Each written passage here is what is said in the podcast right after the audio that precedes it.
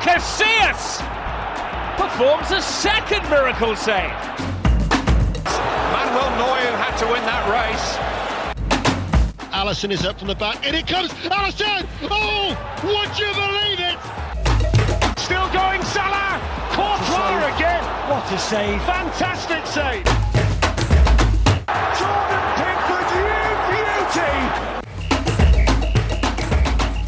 Hallihallo, Folge 38 in Klammern müsste es sein. Sei es drum, wir besprechen auf jeden Fall den 14. Spieltag der Bundesliga und damit auch gleichzeitig den ja, Hinrundenabschluss, kann man es eigentlich fast sagen. Ähm, zumindest ist es der Jahresabschluss in der Bundesliga, denn ja, wie ihr alle wisst, ähm, bald rollt dann auch das runde Lederkönig Fußball begehrt uns und begeistert uns dann in Katar. Bald geht dann die WM los und ja, Bundesliga wurde auch noch gespielt und da geht es wieder darum, erst einmal die Torhüterleistungen zu analysieren, zu beobachten und zu bewerten. Ähm, Mache ich natürlich nicht alleine. Johannes ist wieder da. Hallo Johannes. Ja, moin moin. Ich weiß auch nicht, ob es die 38. Folge ist, aber was ich weiß, dass es nicht der 14. Spieltag ist, sondern der 15. Nein.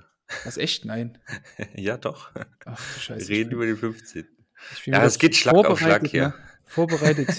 ja, we weißt du, woran das liegt? Ich habe vorhin habe ich die, habe ich das ähm, schon, schon mal das Dokument bei Kavalins Friseur und für dieses für Anchor dann äh, vorbereitet. Mhm. Und ähm, wir hatten ja in der letzten Woche eine englische Woche.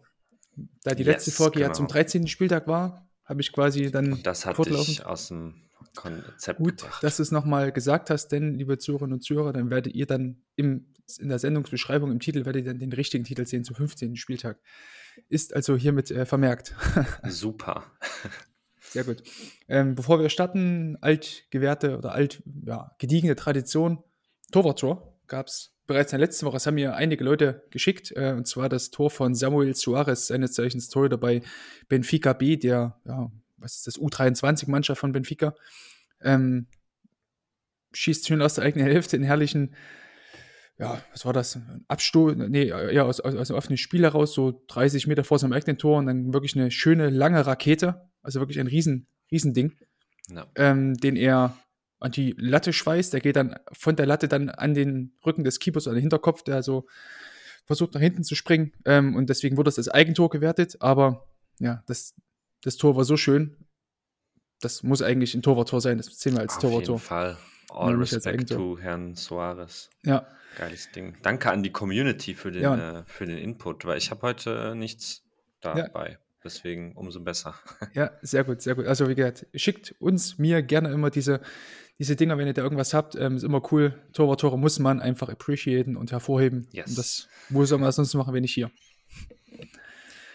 Das letzte äh, Torwarttor in der Bundesliga war dann Riemann, oder? Elfmeter? Oder hat er den. Nee, Nee, letztes der Jahr, dann hat- er ihn drüber gehauen, ne? Ja, stimmt. ja. Wann, gab es denn das letzte Torwarttor in der Bundesliga? Müssen wir mal gut. raussuchen. Wahrscheinlich irgendwie Marvin Hitz, glaube ich, damals irgendwie. Noch bei Ja, der Augsburg. hat auf jeden In Fall. ein Dortmund oder so war das, glaube ich, ja, ne? Ja, Also das ja, könnte sein, ja. Gute Frage. Mhm. Sehr, sehr gute Frage. Mal- ich habe auch letztens mal so eine Statistik gelesen äh, mit den Torhütern, die die meisten Tore geschossen haben. Da dachte ich erst so, ja, Hans-Jörg Butt wird sicherlich irgendwie recht weit vorne sein. Und dann habe ich die Rechnung ohne die ganzen südamerikanischen Keeper gemacht. Ja. Mit Senni und- ist auf 1, Ja, oder? ist ja 141 Toren oder so, Ja, aber Ja, der hat ja auch gefühlt jeden runden Ball genommen. ja richtig. Also, und Hans-Jörg Butt irgendwie so Platz 9 oder so mit 21 Toren. Also, ja, da haben wir hier. Ah, okay, hätte ich auch gedacht, trotzdem höher. So Top 5 hätte ich, hätte ich Ja, ja, genau. gegeben, Da war einiges, da war einiges äh, noch äh, davor, tatsächlich, genau. Nice. Alrighty, dann lass uns einfach mal jetzt ähm, zum Tagesgeschäft übergehen. Ähm, 15. Spieltag, wie gesagt, der Bundesliga-Hinrunden-Abschluss, wenn man so will.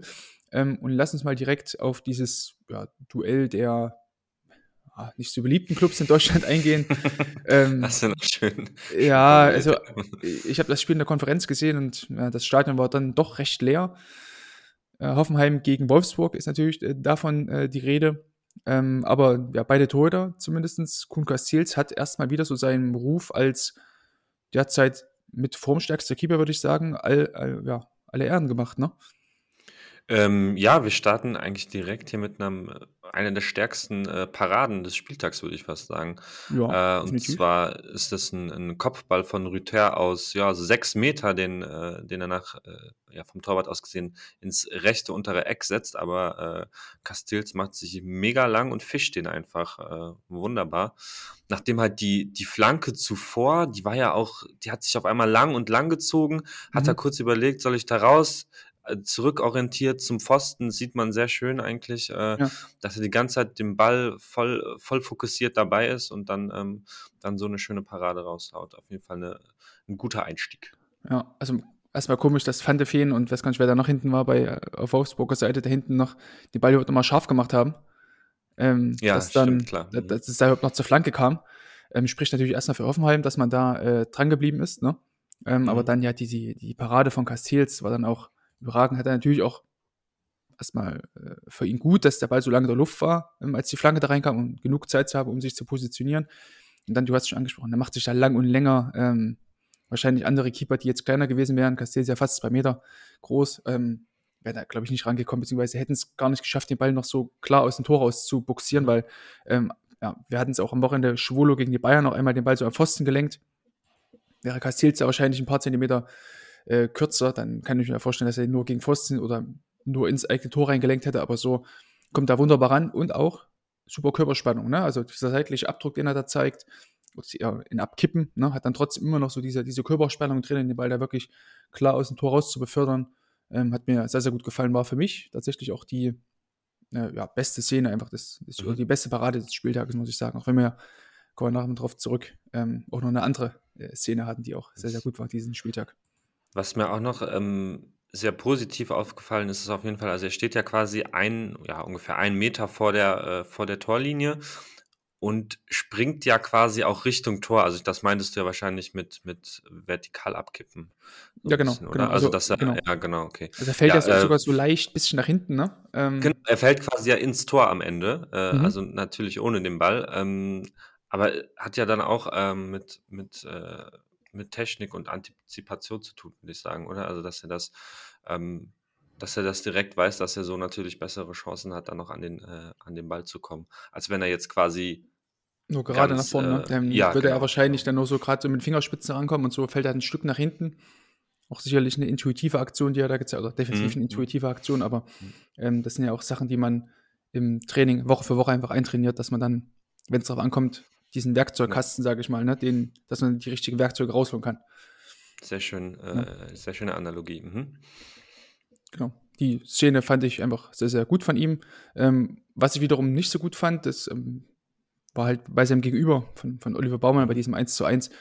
Ähm, haben wir von der linken Seite, also von, von Baumann aus gesehen, ist es dann die rechte Seite, eine Flanke von Arnold in den 16er reingelöffelt und dann ähm, kommt dann äh, Sebastian Bornau äh, zu, zum Kopfball. Und irgendwie hat mich die Szene, also Bornau köpft halt aus recht kurzer Distanz, Baumann wehrt den Ball dann mit dem Fuß ab und dann irgendwie vor die Füße von Kabak, der den Ball dann ins eigene Tor befördert. Ähm, aber irgendwie lässt mich dann die Art und Weise, wie Baumann das Ding verteidigt oder den Raum vorher nicht verteidigt, ähm, mit gemischten Gefühlen zurück, weil wir sehen, dass Baumann erst diesen Schritt nach vorn macht und merkt, uh, komme ich gar nicht hin, geht dann wieder zurück und ja, schafft es dann eigentlich nicht rechtzeitig wieder zum Stehen zu kommen, hat dann auch keinen sicheren Stand, keine gute Balance und dann auch im Endeffekt auch viel, viel weniger Reaktionszeit, weil er dann ähm, nicht auf der Linie steht, sondern mitten im Fünfer und eben bei Abgabe des Schusses noch mitten im Schritt ist. Ja, und dadurch fällt er so ein bisschen nach hinten und wehrt ihn dann so nach vorne ab. Also das ist auch ein bisschen ungewöhnlich, Mhm. das ist so ein Ding von Baumann zu sehen, der ja eigentlich bei sowas immer recht, äh, recht sicher ist und da eigentlich keine, keinerlei Fehler macht, so im Einschätzen von langen Bällen oder hinsichtlich Positionierung oder so, ne? Und auch mit äh, Gleichgewicht und ja, einfach Balance, ne? Hat er einfach wenige Fehler drin in seinem Spiel. Aber hier war nicht ganz so gut, wie ich es mir äh, sonst immer, oder wie, wie, wie man es von ihm sonst immer so gesehen Mhm. hat. Ne? Ja, ähm, se sehe ich natürlich genauso. Also dadurch, dass er den, den Ball bzw. die Flanke ähm, falsch einschätzt oder da nicht so ganz weiß, was er da machen soll, ähm, das ist ja quasi die, die Grundlage dafür, dass er keine gute ähm, Abwehr äh, da beim, äh, beim Kopfball leisten kann und die eben direkt vor die, äh, vor die Füße oder beziehungsweise gegen den eigenen Mann ähm, Mhm. abwehrt. Äh, wo, wobei ja klar ist, dass, dass bei es ist natürlich schwer, aber dass, dass er da noch irgendwie versucht, den Ball äh, weg von dieser riesigen Spielertraube von 1, 2, 3, 4, 5, 6 Spieler zähle ich jetzt mal ganz spontan, äh, die da direkt mhm. vor ihm sind, dass es noch irgendwie versucht, da den, den Ball äh, vorbei zu lenken, äh, überhaupt keine Chance, weil, weil da er da in keiner, genau. keiner guten, guten äh, Position einfach ist. Ja, also da wird es dann schwierig. Ich glaube, wenn er weiter hinten steht und eher einen Stand hat. Ähm, so wie ich Baumann noch einschätze, mit seiner Reaktionsschnelligkeit, hätte er den Ball dann sogar vielleicht mit den Händen aufnehmen können. Also, oder anders auf jeden Fall verteidigen können als so, weil man sieht es dann, der fällt dann einfach klar nach hinten, ne? Liegt dann eigentlich auf dem Rücken, als dann äh, Kabak den Ball ins eigene Tor befördert. Also, mhm. ja, hat mich auch ein bisschen gewundert, diese Aktion. Ähm, hat er sich halt ein bisschen verschätzt vorher und dann wird die Aktion eben, wie sie wird. Ja, ja et etwas ungewöhnlich, ne, dass wir, dass wir über einen Fehler von Oliver Baumann äh, sprechen. Ja. Du hast es eben schon so ein bisschen angedeutet, aber äh, ja, klar, keiner ist fehlerfrei. Jeder hat mal was drin und. Definitiv.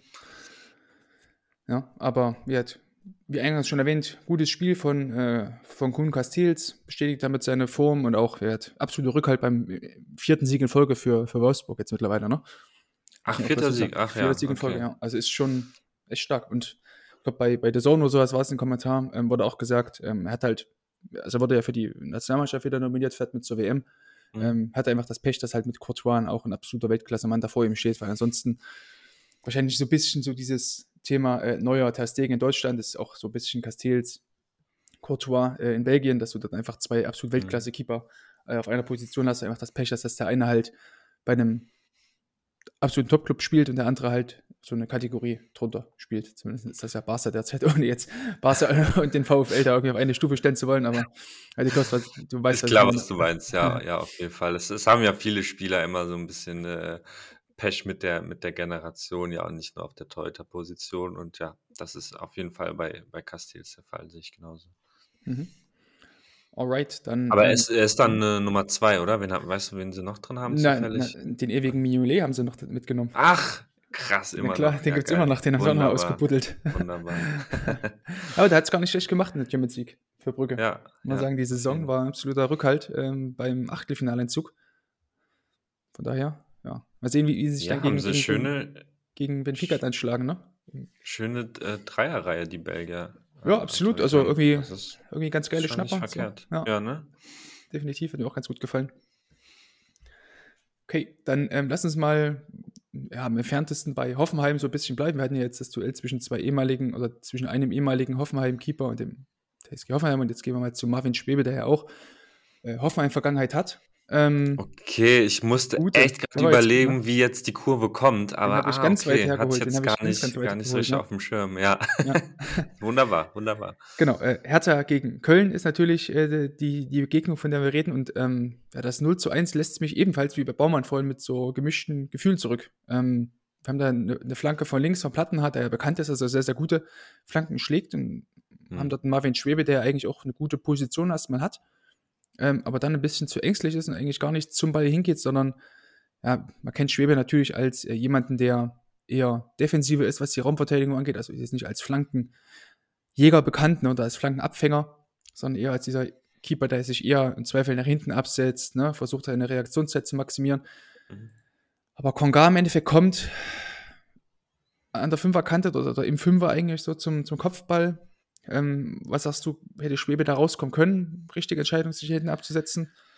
Äh, also, was ich nicht denke, ist, dass Schwebe eine Chance hat, vor äh, Kanga an den Ball zu kommen. Das, das mhm. glaube ich nicht. Ähm, dazu ist die Flanke, ähm, die äh, ist echt schön, schön getreten, hat auch eine, eine, eine schwere Flugkurve. Mhm. Man, man könnte äh, im Ansatz der Flanke denken, dass die sich so ein bisschen weiterzieht und noch, noch mehr in den äh, Fünfer reingeht, irgendwie so ein bisschen. Äh, kann auch sein, dass das Schwebe so ein bisschen irritiert hat. Auf jeden Fall, so wie die Flanke kommt, glaube ich nicht, dass er vor äh, Kanga an den Ball kommt.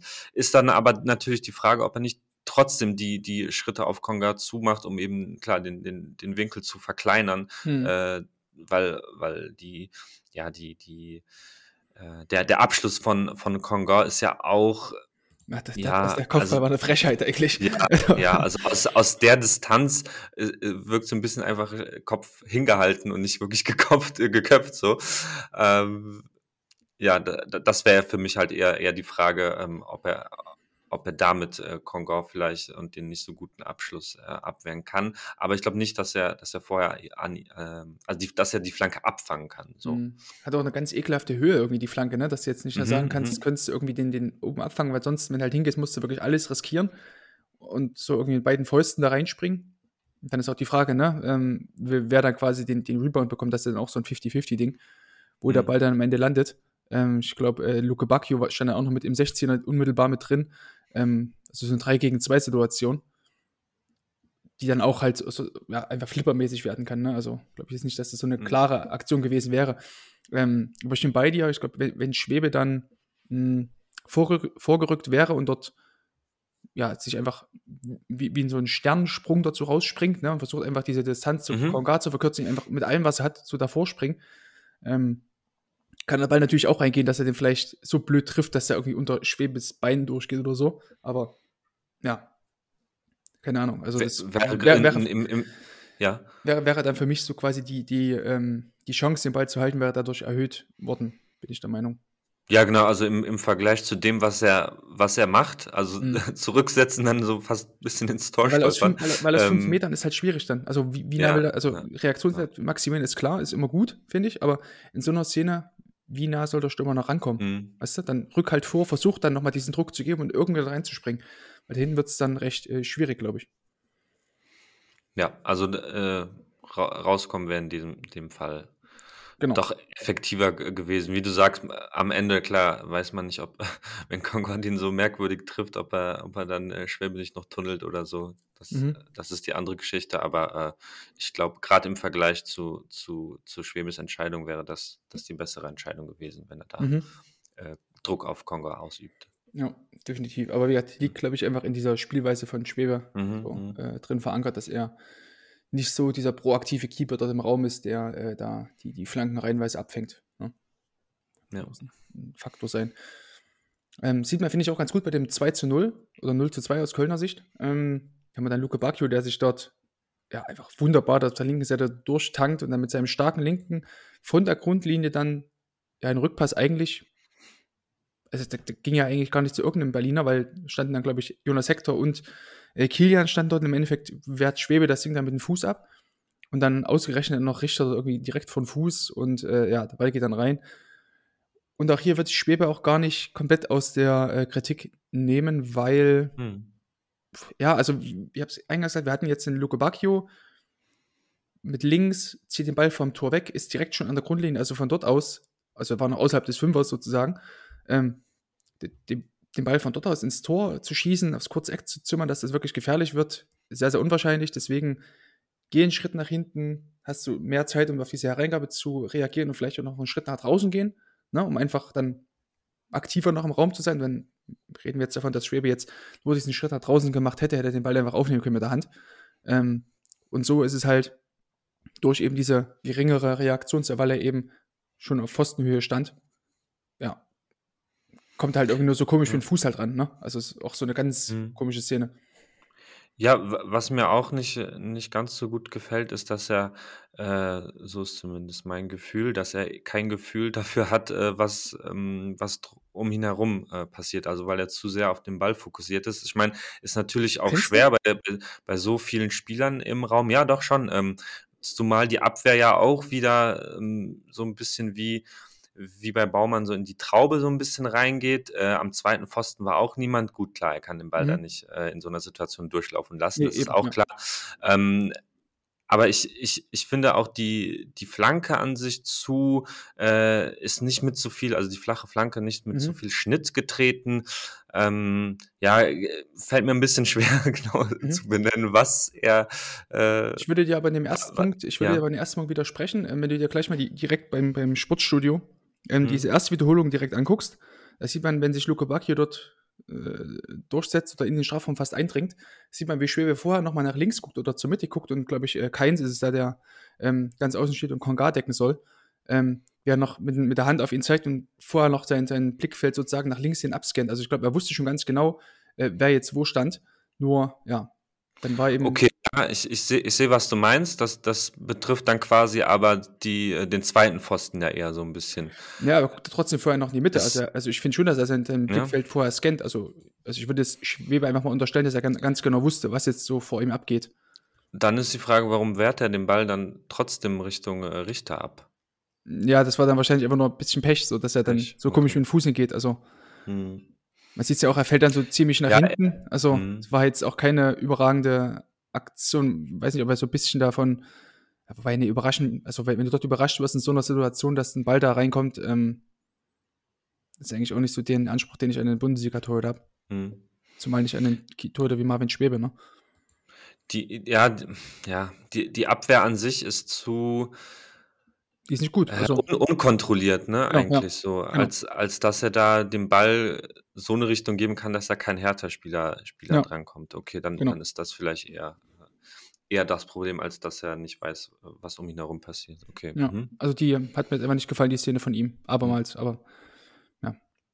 Die, die Gründe dafür sind eben immer wieder, habe ich genug Zeit, um auf den Ball zu reagieren, ja oder nein? Wenn nicht, dann eher noch ein Stück nach vielleicht da hinten absetzen und auch auf jeden Fall in so einer Situation mehr in den Raum reinschieben, also mehr nach links sozusagen, damit, damit du einfach aktiver bist, weil von der Grundlinie aus, Luke Bacchio im vollen Tempo mit Gegnerdruck, wird es extrem schwer, den dort irgendwie aufs kurze Eck zu Mhm. zimmern. Also es macht, macht keiner. Und wenn, dann geht er meistens nicht rein und wenn er halt reingeht, ja, dann herzlichen Glückwunsch, dann ist es halt der eine. So. Okay, verstehe. Ja, dann sieht er aber halt natürlich echt extrem scheiße aus. Also sieht auch scheiße aus. Alter. Ja, das stimmt. Das stimmt natürlich. Hat auch nichts von. So, Ja. True, true. genau. So, aber es gibt dann wiederum Szenen, wo du auch beschissen aussiehst und einfach Glück hast, dass der Ball nicht reingeht. So, wie diese Christensen-Szene, über die wir jetzt sprechen. Äh, langer Ball von Köln auf Meiner, der von Mittelstädt so noch verfolgt wird. Also Mittelstädt hat auf jeden Fall die Innenbahn. Meiner ist ähm, von sich aus gesehen, äh, ja, klar links eigentlich. Also, oder auf der linken Seite so, Hm. fast schon in dieser Zone zwischen ähm, Strafraum, Seitgrenze und 5 Meter Seitbegrenzung. Also es war jetzt nicht so, dass er jetzt irgendwie zentral äh, gerade aufs Tor getribbelt wäre. Ne? Und wie gesagt, Mittelstädt hat auf jeden Fall die Innenbahn gehabt, noch zur Not. Ähm, und kommt dann im 16er zum Abschluss, so zwei, drei Schritte im 16er, aber trotzdem recht weit links. Und auf einmal rennt dieser Christensen da raus und versucht dort irgendwas zu blocken. Ich dachte, ich wäre verrückt. Also das, die Szene hat mich wahnsinnig, hat dann wirklich auch Glück, ne, dass der Ball dann auch nicht reingeht, weil aber die Szene, Ja, also weder, weder die Schussposition noch, äh, noch die Situation an sich hat es hergegeben, dass er da so weit rauseilt. Keine Ahnung. Ja. Er ist echt mega knapp, äh, dass, Ja, dass der Ball wir da hatten- nicht zum 1-1 einschlägt. Und wenn er einfach noch wartet, bis, also bis, bis Meiner quasi den ersten Kontakt im 16 hat, selbst dann kannst du immer noch aus der Fünfer rausgehen, so ist ja kein Problem. Mhm. Aber aus dem Winkel, du hast angesprochen, ne, nichts hat irgendwie angedeutet, dass da jetzt unmittelbare Gefahr entsteht. Ne? Wie gesagt, Mittelstädt kam von, von innen. Also es wäre jetzt nicht so gewesen, dass er einfach hätte nach innen ziehen können, äh, Meiner, und dort irgendwie Mhm. ähm, auf einen besseren Winkel gehabt hätte. So war es ja nicht. Also alles sprach eigentlich dafür, hinten zu bleiben, abzuwarten, da passiert ja gar nichts. Und so hat jetzt am Ende, also ist am Ende auch nichts passiert, ne? Mhm. Aber ja, also wenn wenn meiner da ein bisschen abgezockter ist, so ein bisschen cooler ist, dann ähm, legt er den Ball dann auch klarer. Oder lupft ihn vielleicht oder zieht ihn rechts an Christensen vorbei oder so, aber ja, so cooler der dann halt am, am langen Pfosten vorbei. Ja. Kann im Zweifel halt echt eine, eine spielentscheidende Szene sein. Ähm, meine, da deswegen 0 zu 1, wirklich, also. Ja, ja. Also hat mich echt gewundert, das, was er da äh, gemacht hat. Und da können wir vielleicht mal kurz anschließen, noch weil es an diesem Spieltag so einige Szenen davon gab, ähm, die mir da so aufgefallen sind. Ähm, können wir vielleicht mal kurz über das äh, Sonntagsspiel sprechen, äh, Mainz gegen deine Frankfurter. Ähm, Mhm. dieses äh, 1 zu 1, äh, erstmal dieser wunder, wunderschöne Pass von Götze Wirklich auf wunderschön. Kolomuani und ja, dann macht Robin Zentner das, was er irgendwie die letzten, beim letzten Spiel auf jeden Fall auch schon mal gemacht hat, kommt halt mit einem völlig falschen Timing viel zu schnell raus. Also wir hatten es auch unter der Woche ähm, gegen, gegen, gegen Schalke, als äh, Bülter dort an ihm einfach vorbeigetribbelt ist und dann das Tor nicht gemacht hat, Mhm. also das leere Tor nicht getroffen hat. Ähm, jetzt macht Kolomuani eigentlich fast genau das Gleiche, legt den Ball dann an Center vorbei oder eigentlich ist es ja, glaube ich, Robin Hack, der den Ball noch unglücklich nochmal nach vorne Mhm. legt, was ja eigentlich dafür spricht, wenn du hinten abgewartet hättest, dann wäre der Verteidiger da gewesen. Aber Zentner auch hier, Kulumuani ist ja noch nicht mal großartig in den 16er eingedrungen, da stand Zentner ja schon fast am Elfmeterpunkt. So, und Kulumuani hat auch einerseits natürlich die technischen Fähigkeiten, ähm, andererseits auch ein ganz gutes Tempo, auch wenn der Ball jetzt ein bisschen gesprungen ist, aber er kam ja trotzdem aus vollem Tempo. So, und als Torhüter, wenn du dann schon so weit vorne stehst, bist du halt einfach statisch und dann kannst du halt nicht mehr groß reagieren, wenn der Stürmer einfach im Tempo bleibt ne? und dann den Ball dann vorbeilegt. Also, genau. Ratlos äh, zurück zu einer Szene. Du, sa du sagst das, ähm, weil er ja Zender im, im, Prinzip ja auch gar nicht mehr äh, reagiert hat. Also er, er, ist ja quasi fast fast wie angewurzelt äh, stehen geblieben, nur noch diesen einen kleinen Move so äh, mhm. nach links, aber wie du sagst, dann kommt schon Hack wiederum ähm, und dann ist, ist äh, Kolomani einfach viel zu schnell, viel zu ähm, äh, findenreich, dynamisch, als dass er da noch aufgehalten werden kann. Zumal es ja ähm, auch kein, kein, keine, kein riesengroß, also Kolomani musste jetzt auch nicht irgendwie weiß nicht, bis nach Frankfurt einen Umweg machen, sondern er hat den Ball ja wirklich nochmal einmal kurz ja. nach rechts vorbeigelegt und dann war es das. Also es ist, ja, Ach, viel zu ja, einfach, viel, viel zu einfach für, ja. für ihn gemacht, ja. Weil es auch nicht das erste Mal jetzt, also nicht das erste Mal in dieser Woche. Ne, wir reden mhm. jetzt nicht irgendwie von das erste Mal in dieser Saison oder in diesem Jahr, wobei es in diesem Jahr auch schon mehrmals vorkam. Stichwort ähm, äh, das Leverkusen-Spiel, äh, Rückrunde. Wir, wir, reden jetzt von einer Woche, macht er zweimal denselben Fehler, mhm. der halt bitterböse bestraft wurde. Einmal und das andere Mal halt, weil Bülter wahrscheinlich ein Stück Kuchen in der Halbzeitpause zu viel gegessen hat. Keine Ahnung.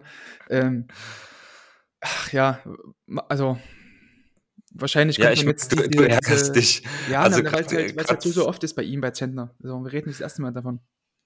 Also ja, zweimal in, der, in einer Woche ist, ist natürlich äh, hart. Also kann eigentlich auch nicht äh, sein, wenn das so, so prägnant derselbe Fehler irgendwie ist. Ähm, ja, verstehe deinen Ärger. Ich habe mich gefreut. Ja, natürlich, kannst du ja auch. Also, war ja auch ein, also alleine der Pass wird das, wird das so ein Tor schon rechtfertigen, ne? Aber ja. der Pass rechtfertigt halt nicht dieses schwache 1 gegen 1 Verhalten. Ähm, von daher ist es ganz gut, glaube ich, dass es erstmal Pause ist für, für Robin Zentner. Ja, man diese Szenen vielleicht analysieren kann, aber ja, so eine richtige Verbesserung sehe ich da jetzt ja mhm. seit einigen Wochen, Monaten, eher Monaten nicht. Von daher, ja, das ist halt wirklich so ein Schwachpunkt bei ihm, der einfach, einfach nicht geht. Mhm. Ja, ähnlich wie bei Gikiewicz können wir es auch gleich im Anschluss drüber sprechen, ne? Ähm, hat dann eigentlich Glück, dass Antwi Ajay einfach, ist einfach kein Torjäger. Es tut mir leid. Also, das war eigentlich fast genau so eine Szene wieder. Rennt alleine aufs Tor drauf zu. Hat sogar noch viel, viel weniger Druck, weil, glaube ich, Udukai war es dort. Ähm, ja, einfach ihm noch weiter hinterherhinkt. Der, der Pass einfach auch gut war vorher. Äh, ja, und dann Antwi Ajay taucht für Kikiewicz auf, der fast an der 16-Kante steht und er schießt ihn, er will so ein bisschen lupfen. Gigiewicz geht sogar noch recht früh runter eigentlich, hat dann noch Glück, mhm. dass den Ball, also was heißt Glück, er macht es ja noch gut, wie er den Ball dann mit der Hand noch so, ähm, noch so wegfischt, ne? Aber eigentlich bleibt im Tempo, geht dort rechts vorbei und dann ist der Feierabend, so dann machst du das 2-0, ne?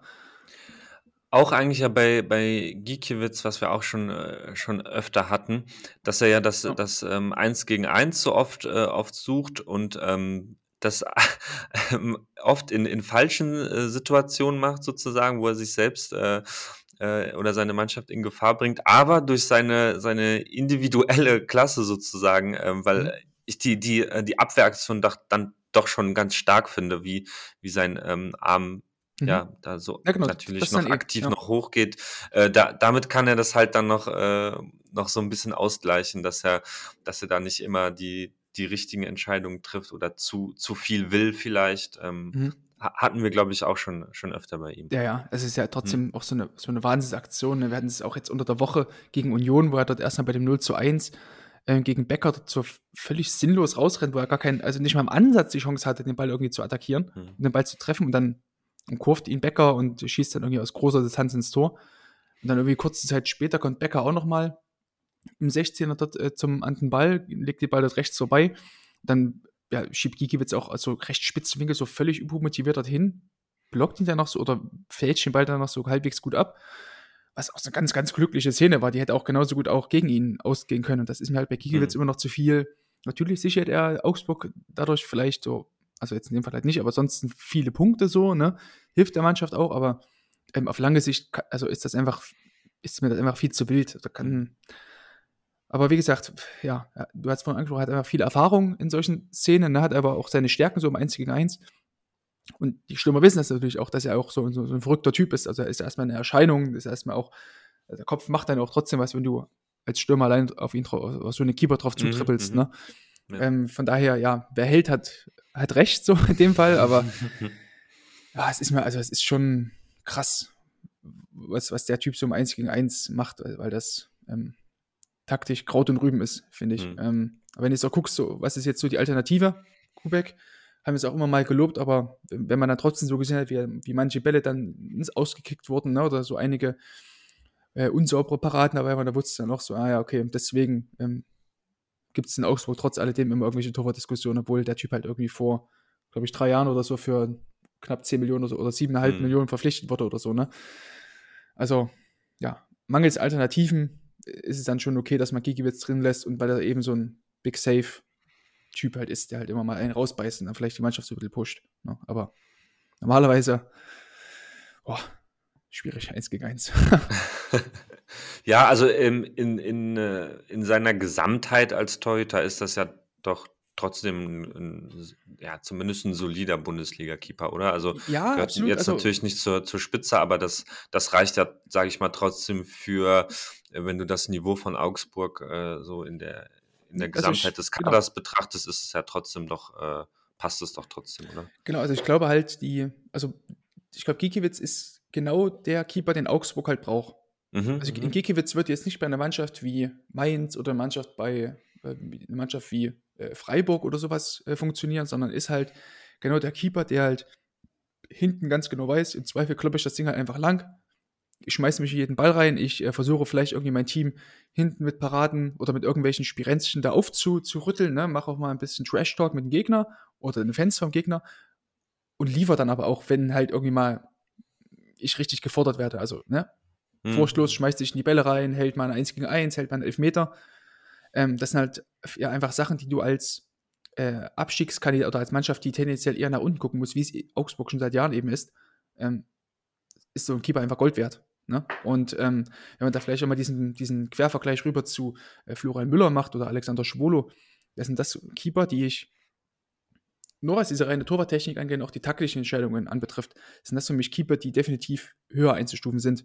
Aber das sind keine Keeper für einen mhm. Abschießkampf, das sind halt Keeper dann, die wahrscheinlich dann eher bei einem, bei Mainz, Freiburg, ähm, nimm auch Gladbach, so Teams, ne, die eben im Mittelfeld, eher oberes Mittelfeld irgendwie so stehen, die dort vielleicht eher aufblühen, weil dort ja, einfach die mhm. Defensive stabiler ist und die vielleicht so eine Abwehr auch nicht so tragen müssen oder der Fokus nicht ganz so sehr auf ihnen drauf liegt, weil halt die Vordermannschaft ähm, im Zweifel noch ein Tor mehr schießt. So. Als Augsburg, die vielleicht nur ein Tor schießen. So. Ja, krass, mega interessant. Dass ähm, im Umkehrschluss, also Gikiewicz, äh, eben keiner für, für, für Teams, die dann mal äh, um die Europa League mitspielen. Ja, also, weil es auch fußballerisch natürlich nicht reicht, ne? Und mhm. auch vielleicht so diese, dieses, diese Raumverteidigung oder dieses Verteidigen hinter der Kette einfach nicht so stabil ist, ne? Bei, bei ihm. Mhm. Also ich glaube auch, dass Gikiewicz bei einem Team wie derzeit äh, Wolfsburg ganz gut passen würde, weil er einfach auf der Linie sehr, sehr gut ist. So. ähm, ja, mhm. aber eben nicht bei so Teams, die einen fußballerischen Ansatz haben, versuchen rauszuspielen oder so. Da glaube ich nicht, aber so ist halt ganz gut. Ja. Musste auch letztens an, an Marcel Lotka immer wieder denken. So. Der, also der ja ähnlich ist. So, der hat dann letztes Jahr ja auch bei der Hertha sehr, sehr gut gespielt, weil er einfach auch so ein komplett vorschloser Typ war, der komplett ein Rad ab hat. Er sich ja. in die Bälle reingeschmissen hat, irgendwie mit der Nase am Pfosten eingerastet ist, äh, gegen Dortmund, letzter Spieltag. Ähm, aber trotzdem einfach so ein, einfach durch seine Art der Mannschaft mehr gegeben hat als Schwode, der vielleicht ein bisschen zurückhaltender mhm. ist oder vielleicht nicht so diese, diese furchtlose äh, Art der Verteidigung hat hinten. So. Hat Magath damals äh, besser gefallen, ja. Genau, also es kann einfach sein, dass das einfach zu einer Mannschaft besser passt. So. Und in mhm. dem Fall ist es halt, Gikiewicz trotzdem für Augsburg gibt er ihm mehr, als es in Kubek tun. Oder als es in Florian Müller oder in Schwolo tun würde, wenn wir jetzt, oder in Finn Dahmen, wenn wir jetzt bei dem Beispiel mal bleiben, ähm, mhm. der ja angeblich dort irgendwie auch kurz vor einer Vertragsunterschrift immer noch steht. Ja, glaube ich, dass es dann recht schwierig ist, da bei Augsburg Torhüter zu sein und dass Gikiewicz da eben mit seiner Art genau der Richtige dafür ist. Mhm. mhm. Ne? Mano. Jo, dann ähm, machen wir noch das letzte Spiel, was wir uns jetzt noch auf dem Plan haben, und zwar das Freitagabendspiel. Ähm, ja, da gab es eigentlich wieder ein, eine interessante Konstellation. Ähm, Jan Olschowski kam zu seinem zweiten Bundesligaspiel, war dann auch tatsächlich das Heimdebüt äh, für ihn, äh, 20 Jahre jung, nachdem Jan Sommer, Jan mit Y und Doppel-N und Jan Olschowski mit einem N und J, ähm, Jan Sommer auch verletzt, Tobias Sippel auch irgendwie ein bisschen was an am Oberschenkel gehabt, glaube ich, äh, gelesen zu haben. Ja, und dann kam es eben so, dass er dann, wie schon letzte Woche oder wie unter der Woche gegen Bochum, ähm, dann wieder im Tor stand und hat seine Sache, äh, finde ich, äh, sehr, sehr gut gemacht. Und bevor wir auf diese eine überragende Parade eingehen, ähm, würde ich da gerne mit dir mal über dieses ähm, ja, 2 zu 3 sprechen. Ähm, was dann, weiß gar nicht, wer es dann im Endeffekt über die Linie gestochert hat. Ähm, Schlotterbeck war es, genau. Wir haben da erst einen Kopfball, ähm, den er abwehrt. Würdest du sagen, das war jetzt lupenrein, wie er den Ball dort abgewehrt hat, weil sprang dann ja letztlich ähm, Schlotterbeck genau vor die Füße dort, ne? Ja, und sah an, an sich, sage ich mal, von der, von der äh, Technik der, mhm. der Abwehraktion äh, relativ unorthodox eigentlich aus. Er, er sieht eher, eher wie so ein bisschen so ein Schlag aus. Mhm. Ähm, ja, was ich mir so ein bisschen gedacht hat, dass er den Ball äh, ein bisschen falsch eingeschätzt hat, dass er auf einmal noch so ein so im letzten Moment so ein bisschen mehr, mehr Speed bekommt, als er, ähm, also beim ersten Ball, ja, mhm. ähm, den, den er dann abwehrt, ähm, dass er das erst ein bisschen falsch einschätzt und dann nicht mehr ähm, den Ball sauber abwehren kann.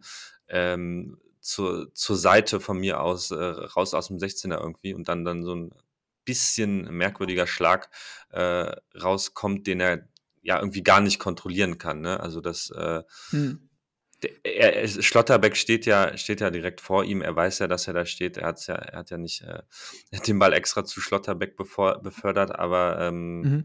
ja, kann, muss man auf jeden Fall drüber reden schon. Ich glaube auch, dass er den Ball vielleicht sogar hätte mit, mit zwei Händen verteidigen können. Ähm, man, man sieht es in seiner Hintertorperspektive ganz gut, wie er erst so beide Hände hochnimmt und dann aber die linke Hand unten lässt er nur so der rechten so wegpatscht. Ähm, mhm. Ich glaube auch, was du sagtest, der Ball springt ja vorher nochmal auf, also kommt er als Aufsetzer auf sein Tor, ähm, dann noch vielleicht ne, ein nasser Rasen und dann nimmt der Ball vielleicht mal ein bisschen mehr Speed auf als gedacht. Ähm, und vielleicht noch dieser Punkt, hat den Ball, als er, oder als der Ball kam, hatte er trotzdem seine Hände ähm, recht weit unten. Also hat sie quasi also unterhalb. Der Ball von Schlotterbeck meinst du jetzt? Nee, nee, der, der, nee, nee, der erste nee? Der erste von, von Hummels kam der, glaube ich. Oder von, von Süle irgendwie. Süle, so Süle glaube ich. Ja. Genau. Ähm, hat er seine, seine Hände recht weit unten, wie so ein bisschen wie so ein Futsal-Torhüter. Ähm, das ist natürlich, wenn du die Hände ganz unten hast, ist es natürlich schwer, die Hände dann äh, auch wieder hoch zu bekommen. Deswegen plädiere ich immer dafür, die Hände neutral zu halten, also so Bauchnabelhöhe neben dem Körper. Hätte er dann vielleicht einen kurz, definitiv auch einen kürzeren Weg mhm. gehabt zum Ball ähm, und hätte dann auch mit beiden Händen vielleicht hingehen können, aber ich glaube, hier hat er sich erstmal intuitiv nur mit einer Hand dafür entschieden, nur mit einer, einer Hand hinzugehen. Ähm, weil die Zeit hätte er, glaube ich, gehabt. So, man sieht es in der gesagt, ganz, ganz gut, dass er da ähm, beide Hände erst hochnimmt, dann zack, nur ganz schnell noch sich umentscheiden, nur eine Hand nimmt. Und ja, wie du sagst, unorthodox, kann er auf jeden Fall besser lösen. Wenn ich ihm das Tor jetzt nicht unbedingt angreifen will, weil es ist schwierig natürlich, ne, aus so einer kurzen Distanz viel ja, vor, vor dir los, dann ist natürlich auch sau ärgerlich, dass er den Ball halt genau Schlotterbeck vor die Füße patscht. Aber wie gesagt, beide Hände gehst du, glaube ich, besser mit. Oder auch, äh, weiß ich nicht, eher eine Frage an dich, wenn, mhm. wenn du schon eine Hand holst, dass du dann äh, sogar eine Faustabwehr äh, äh, machst, wo du den Ball dann im Zweifel ja einfach weiter höher wegschlagen kannst, oder?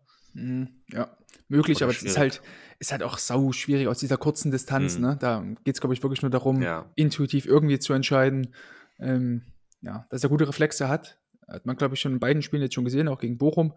Aber ja, das, sich da noch zu entscheiden, jetzt noch fix die Faust zu nehmen, ist, glaube ich, auch schwierig. Und dann den Ball auch, mhm. weil der hat ja, also du kannst ja wirklich den Ball meistens nur richtig gut wegfausten, wenn der schon mit ordentlich Speed kommt. Ansonsten, wenn er so langsam kommt, ist es auch recht schwierig, dann noch Power dahinter mhm. zu bekommen. Ja, von daher hat das schon, also ich wäre auch normal mit der Hand hingegangen, aber eher mit beiden Händen hingegangen. Ja. ja, also nicht, nicht äh, perfekt gelöst, aber auch nee. kein, äh, kein klares. Nee, das ist jetzt nicht, also kann er besser lösen, aber genau, kein mhm. klares Ding. Mhm. Ja, absolut. Ja. Ähm, später hat er es dann, dann mhm. äh, besser gemacht. Äh, ich muss gerade überlegen, waren wir da schon in der zweiten Halbzeit? Nee, nee, alles war erste Halbzeit. War sogar noch in der ersten Halbzeit, ne?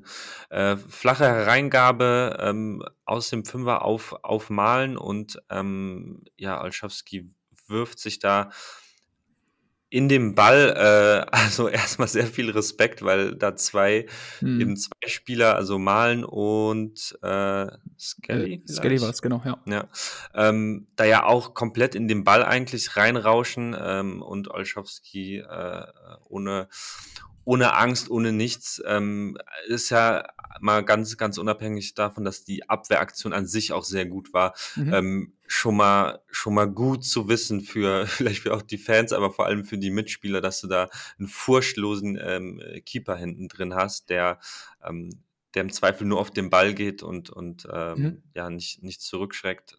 Auf jeden Fall von, von daher schon mal eine sehr gute Aktion. Aber eben auch die, die Aktion an sich, weil er wirklich aktiv zum Ball geht, äh, den Ball verfolgt, die Hereingabe von, von Rainer war es, ähm, da ja genau, genau richtig den Ball auch einschätzt und dann am Ende den, den Ball von, von Malen aus ja, drei Metern vom Tor einfach noch abwehren kann. Also ja. Top-Aktion. Definitiv, also immer, immer dran glauben, ne? Also Wirf dich einfach rein, mit viel Glück, genau wie hier kommst du vielleicht irgendwie ran, ne? aber halt niemals irgendwie den Ball noch herschenken. Und wie du sagst, er schätzt den Ball eben so gut ein, er merkt, ich komme jetzt hier gar nicht mehr rein, ich könnte den jetzt gar nicht mehr so vorher abfangen. Setzt oder fällt dann so diagonal so leicht nach hinten, ohne jetzt zu weit nach hinten zu fallen, so diagonal zur, also fällt quasi so ein bisschen weg von der Torlinie und eben nicht so parallel zur Torlinie oder gar nach hinten zur Torlinie hin mit dem Kopf, sondern bleibt vorne, damit er eben den Ball so früh wie möglich noch an Malen dran irgendwie so bekommt. Mhm. Ne? Ähm, wenn er jetzt nach hinten fällt oder so diagonal nach hinten, wird es dann schwierig für ihn dann auch, ähm, den Ball noch so zu bekommen, dass ähm, er den auch übers Tor lenken könnte. So, aber dadurch, dass er eben direkt den Ball, also wie weit ist es dann von Kolo, äh, von, von ähm, Donny Malen äh, entfernt? Vielleicht ein halber Schritt oder so, ein Schritt. Mhm. Dann schießt er und dann gleich eine halbe Sekunde später geht er sofort an seine Hand und kann die dann drüber lenken. Wenn er weiter hinten ist, hat er dann vielleicht ja einfach nicht mehr den passenden Winkel dafür. Ist natürlich jetzt sehr spezifisch, ne? Aber wie er das eben macht, dass er den Ball mit dem Ball so ein bisschen mitgeht und sich dann quasi zum Ball gerichtet hinwirft, komplett Vorschluss, du hast angesprochen, ne? mit Skelly und, und dann noch Daniel Malen, dort zwei Spieler angerauscht kommen, ähm, ist einfach super, super zu sehen. Und wie gesagt, immer, immer dran glauben. Am Ende hast du vielleicht Glück, schmeißt dich rein, wie jetzt in dieser Szene, und wärst dann drüber. Ähm, oder du ja, behinderst oder irritierst vielleicht den Stürmer oder irgendwas. Deswegen immer, immer versuchen, immer reinwerfen. Ähm, am Ende wird Glück das, ja, wird es vielleicht mit Glück irgendwie belohnt. Und ja, so hat er eine Riesenparade gezeigt, Bestand von 2 zu 3, hat seine Mannschaft da kurz vor der Halbzeit noch vom Ausgleich bewahrt. Also das war schon, schon eine sehr, sehr gute Szene. Hat mich sehr gefreut. Jetzt, wenn wir das äh, ein bisschen größer malen. Wir hatten ja letzte malen. malen ja, ja. Ähm, wir hatten ja letzte Woche den, den äh, Gladbach-Schwerpunkt. Leider falsch antizipiert, sonst ja, hätten wir ja. heute noch, noch ein weiteres Gesprächsthema. Wir haben, glaube ich, nur ganz kurz äh, über Olschowski geredet. Ähm, wenn ich aber jetzt die, die zwei Spiele von ihm so sehe, mhm. denke ich erstmal, ähm, okay, der ist bereit für die Bundesliga. Ob er, ob er auf lange Sicht das, das Niveau hat, äh, vermag ich jetzt irgendwie nicht, nicht zu mhm. beurteilen, mhm. aber sieht alles rund aus, sieht alles gut aus er wirkt sehr, sehr selbstbewusst in dem, was er tut. Ähm, und gefällt mir dann auch, natürlich auch immer so ein bisschen Bezug aufs, ähm, aufs Alter, äh, mhm. irgendwie besser als Sippel auf jeden Fall. Ähm, wie, wie siehst du das? Ja, definitiv, also sehe ich ähnlich. Ähm, mhm. Je nachdem, also ich weiß jetzt auch nicht, wie da so die, die Hackordnung ist und wie auch so der interne, ähm, der, der, interne Stand der Dinge ist bei, bei, bei Gladbach, ähm, aber das, was man jetzt so von ihm gesehen hat, ähm, muss ich schon sagen, dass das, dass er jetzt in Zukunft, also nächste Saison auf jeden Fall dauernd Spiel, dauerhaft Spielpraxis braucht, so dritte Liga oder so. Mhm, mhm, ähm, wenn, wenn, wir jetzt davon reden, dass er dann irgendwann so an, die, an den Nummer 1 Posten äh, hinter Jan Sommer da irgendwie hier rangeführt werden soll, ähm, dann auf jeden Fall, dann kommst, brauchst du einfach Spielpraxis. Ähm, weil ich auch sage, dann, ich glaube, es war, glaube ich, schwieriger, ihn ähm, auf das Spiel gegen Bochum da einzustellen, weil auswärts unter der Woche äh, in Bochum, wo es eh immer eklig wird, so gegen, gegen ein Team, was irgendwie unten drin steht, wo es halt sau eklig wird. Da ist, glaube ich, schwieriger. aber als Gladbach trotzdem punkten muss. genau, Fall. genau, wo ja. der Druck mhm. bei dir ist. Und jetzt gegen Dortmund, ja. Highlight-Spiel, volle Hütte, äh, Freitagabendspiel. Äh, ist ja alles gemacht. Da musst du, glaube ich, sowohl in der Mannschaft als auch dich selber dann nicht so groß hochfahren. Ähm, als mhm. in so einem ekelhaften Spiel gegen Bochum, wo es weiß, es gibt da auf die Voll, Hölzer, ja. so weißt du. Ja, ähm, das fand ich erstmal ganz, ganz, ganz, ganz äh, interessant, so in dieser Spielvorbereitung. Ähm, ja, und was halt noch hinzukommt bei ihm, ist, glaube ich, der Fakt, dass er neben dieser Vorschlosigkeit, die wir angesprochen haben, auch so ein, so ein Typ ist, der auch von hinten extrem mit pusht und anschiebt. Also hat es dann auch in einigen Szenen einfach so gesehen, also ich habe das Spiel äh, am Freitag live geguckt, ähm, wie er dann nach jeder gelungenen Aktion seine Mitspieler dort äh, abgeklatscht hat, sie auch ihm, ihn abgeklatscht haben, ne, weil man auch wusste, okay, junger Keeper hinten drin, gibt sein Heimdebüt, ist auch nicht leicht für ihn. Und er scheint auch da in der Mannschaft gut angekommen zu sein. Ne? Also auch keiner, der sich irgendwie hinten versteckt oder so. Also hat mir all in all sehr, sehr gut gefallen, wie er das da ähm, gemacht hat, auch von der Ausstrahlung her und so. Ähm, mhm. Ja, wie vorhin schon gesagt, ist natürlich schade, dass wir jetzt ähm, Dennis nicht dabei haben. Letzte Woche ja drüber schon geredet. Äh, liebe Grüße an der Stelle. Ähm, ja.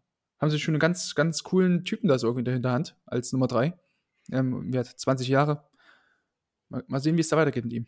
Ja, definitiv. Vor allem, wenn wir haben ja natürlich auch viel über Sommer geredet, wenn er jetzt verlängert Mhm. und dann, sagen wir, Sommer spielt dann noch zwei Jahre, kannst du Olschowski vielleicht echt gut aufbauen, wie du sagst, mit, mit ähm, Leihgeschäften vielleicht hier und da, äh, dass er mal irgendwie in den zwei Jahren ja irgendwo ein Stammtorhüter ist, wie du sagst, dritte Liga, vielleicht sogar zweite Bundesliga. Ähm, und da dann als, als noch gestandenerer ist das ein Wort, Mhm. noch gestandener, äh, Torwart zurückkommt, äh, weil, weil ja, hier die ersten Spiele, die ersten Ansätze schon wirklich äh, gefallen mir wirklich sehr gut. Ich glaube, Und wäre dann natürlich top nach, nach äh, Jan Sommer, der so lange da gewesen sein wird in ein paar Jahren, wenn er dann mal geht, ähm, mhm. äh, direkt einen, einen äh, eigenen Keeper da zu haben, ohne jetzt vielleicht auch noch viel Geld ausgeben zu müssen. Aber es steht natürlich alles noch in den Sternen. Ich wollte gerade sagen, aber ich glaube, hat, ähm, hat Gladbach nicht irgendwie einen Keeper in der dritten Liga auf jeden Fall ausgeliehen oder so? Der, Gute Frage. Nee, nee, doch, definitiv. Da haben wir letztes Mal auch drüber gesprochen. Das ist der Typ, der hier in der dritten Liga dieses eine Freistoß-Gegentor bekommen hat gegen Duisburg. Weißt du, was ich meine? Ah, ja, ja, ja. Ich weiß gerade gar nicht, wo er spielt. Ähm, Äh, ja, sei es drum. Auf jeden Fall ähm, haben sie ja schon einen, so quasi, der jetzt noch so zwischen Olszowski und äh, Sippel, Schrägstrich Sommer, Mhm, da so ja. äh, einzuordnen ist. Also von daher ist man da, glaube ich, erstmal ganz gut aufgestellt und ja, interessant äh, zu sehen, wie es dann jetzt äh, der nächsten Saison auch weitergehen wird auf dieser Position bei, bei Gladbach. Den nächsten Jahren auf jeden Fall. Jonas Kersken von Meppen. Ja, Den meinst genau. du doch, oder? Genau, ja, genau. Yes. Bei Mappen war er. Genau. Ähm, ja, Fürs dann- Protokoll nochmal hier. Für das Protokoll, richtig. ja, dann war das quasi jetzt äh, die Hinrunde. Lass uns mal, ähm, bevor wir eine eine kleine, ja, ja, ein kleines Ranking machen, ähm, wer uns überzeugt hat, wer hinter den Erwartungen zurückgeblieben ist, mal auf ein paar Zahlen gucken, die ich mir vorbereitet habe. Mhm, ähm, gerne. Wusstest du, dass Marvin Schwebe der Keeper ist mit der schlechtesten Abwehrquote? 55 Prozent. Äh, hättest du das gedacht? Ich nicht und hätte ich auch niemals gedacht, nee. Krass, oder? Danach kommt. Kevin Trapp mit 58 Prozent. Auch krass. Also, Mhm, mhm. vielleicht mal so ein kleiner Beleg dafür, dass man, also, Bin ich jetzt äh, echt überrascht, die zwei Namen direkt dazu hören. Also gerade bei Schwebe 55 Prozent nochmal, ne? ein Krasser Gap nochmal zu, zu Trapp, der 3 Prozent besser ist. Mhm. Aber das ist natürlich schon krass, wenn fast jeder zweite Ball, der irgendwie so reingeht. Ähm, aber wir sind uns ja, glaube ich, einig, dass Marvin Schwebe ja kein schlechter Torhüter ist und auch weit davon entfernt ist, jetzt eine schlechte Hinrunde gespielt zu haben. Aber es ist trotzdem schon äh, irgendwie interessant zu sehen, ne? Bemerkenswert, das so die, definitiv. Genau, und dann haben wir dann äh, Robin Zent mit 61 Prozent, Flo Müller 62 und dann kommt dann äh, Gulaschi Christensen mit 65 Prozent. Dann geht das so peu à peu weiter. Ähm, na, das ist schon, schon, schon krass. Ich bin, ohne zu viel zu spoilern, bin ich jetzt schon mal froh, dass keiner von denen du gerade genannt hast, ähm, bei, meiner, bei meinen positiven Erscheinungen dabei ist. Sonst wäre jetzt natürlich ein bisschen, ne? Ja, Nein, Spaß. Aber ähm, Aber bei, bei Schwebe können es ja vielleicht dafür sprechen, dass er halt, wenn Köln dann doch mal gegen oder Schüsse gegen sich bekommt, dass dann die auch meistens gefährlich werden, ne? ja, also Sch Schwebe ist ja, ist ja trotzdem noch ein, ein toller Rückhalt für Köln. Auch Muss man nicht ähm, reden, ne? gerade nach, äh, nach Timo Horn, wie er direkt ähm, in seinen ersten Spielen da letztes Jahr schon, äh, schon, wo man direkt gesehen hat, was da für ein Qualitätsunterschied ist. Vielleicht nicht, nicht ganz so stark wie in, in, äh, im letzten Jahr, aber, aber da ist nicht viel, äh, viel dazwischen zu dem, was, was er letztes Jahr gezeigt hat, würde würd ich jetzt einfach mal sagen. Also, Wäre für mich auf jeden Fall keine, keine Enttäuschung. Mhm. Ja, definitiv. Also für mich ist es auch keine Enttäuschung, kann ich schon mal Mhm. vorwegnehmen. Ähm, Gerade auch mit dieser schwierigen Saison, die Köln einfach vor sich hatte, oder die schwierige Hinrunde, ne, mit diesen Ja, Marathon, irgendwie sechs Wochen, englische Wochen hintereinander weg. Ähm, war es schon wichtig, dass sie hinten einen guten Keeper drin haben. Natürlich jetzt ein bisschen blöd, diese Abwehrquote, ähm, die er da hat. Äh, wenn wir jetzt mal gucken, diese Post-Shot Expected Goals, ne, also erwartete Tore versus ähm, tatsächlich, tatsächliche Tore. Ähm, ja, ist er auch bei minus 5,6, ist aber eben der Tatsache geschuldet, ne, dass er da ähm, einfach sehr, sehr wenige Schüsse, die Köln zugelassen hat. Also wenn man jetzt mal schauen, Köln hat ähm, 61 Schüsse zugelassen. Ähm, ja, es ist, ist, ungefähr so im Mittelfeld bei den Stammtorhütern. Ähm, Frederik Renault, der elf Spieler hat, hat 43 Schüsse zugelassen. Also ja, deine 34 Gegentore, äh, 34 Gegentore sage ich schon, ähm, 29 sind es tatsächlich. Äh, ist schon extrem viel natürlich, aber wir bin weit davon entfernt, ihn jetzt als schlechten Torhüter zu, zu sehen. Mhm. Ähm, beste Abwehrquote noch fürs Protokoll hat Renault 81 Prozent, dann Jan Sommer 80 Prozent und dann geht das mit Neuer, Marc Flecken so 79, 78 Prozent so kleckerweise weiter und dann ist es richtig mhm. dahinter mit Gikiewicz und Co. No? Ne? Ähm, ja. Noch eine andere ähm, Statistik, die wir vorhin darüber gesprochen haben, ne, was eben den Abstiegs- oder Keeper für einen Abschiedskampf ausmacht. Ähm, da sind wir gleich bei den beiden Kandidaten Schwolo und äh, Florian Müller, ähm, die die schlechteste Abwehrquote bei Flanken haben in der Bundesliga mhm. tatsächlich. Also Florian Müller 2,4 Prozent und Alexander Schwolo 2,5 Prozent der Flanken. Ähm, kann man jetzt natürlich gucken, ne, wie viele Flanken kamen da rein. Jan Sommer hat zum Beispiel auch nur 3,1 Prozent, allerdings Gladbach nur 162 Flanken zugelassen, als äh, Sommer am Tor stand. Und auf der anderen Seite wiederum Alexander Schwolo, wie also Schalke, die Mannschaft, die die meisten Flanken zugelassen hat mit Abstand, mit 242. Und dann hast du halt einen Keeper, der nur sechs Flanken von den 242 nur sechs Stück abgefangen hat, ist schon extrem krass. Wenn wir jetzt gucken, er hat, ja, da, er hat da die zweitmeisten zugelassen, 222, mit Christensen im Tor, fängt halt aber 90 Stück ab, also 8,6 Prozent ist schon viel wert. Ne? Und dann reden wir jetzt eben auch Riemann 217 Flanken zugelassen, 13 abgefangen. Also ist schon krass, wenn du halt so viele Flanken immer zulässt und dann einen Keeper drin hast, der so ja, ängstlich ist hinten. Schwierig.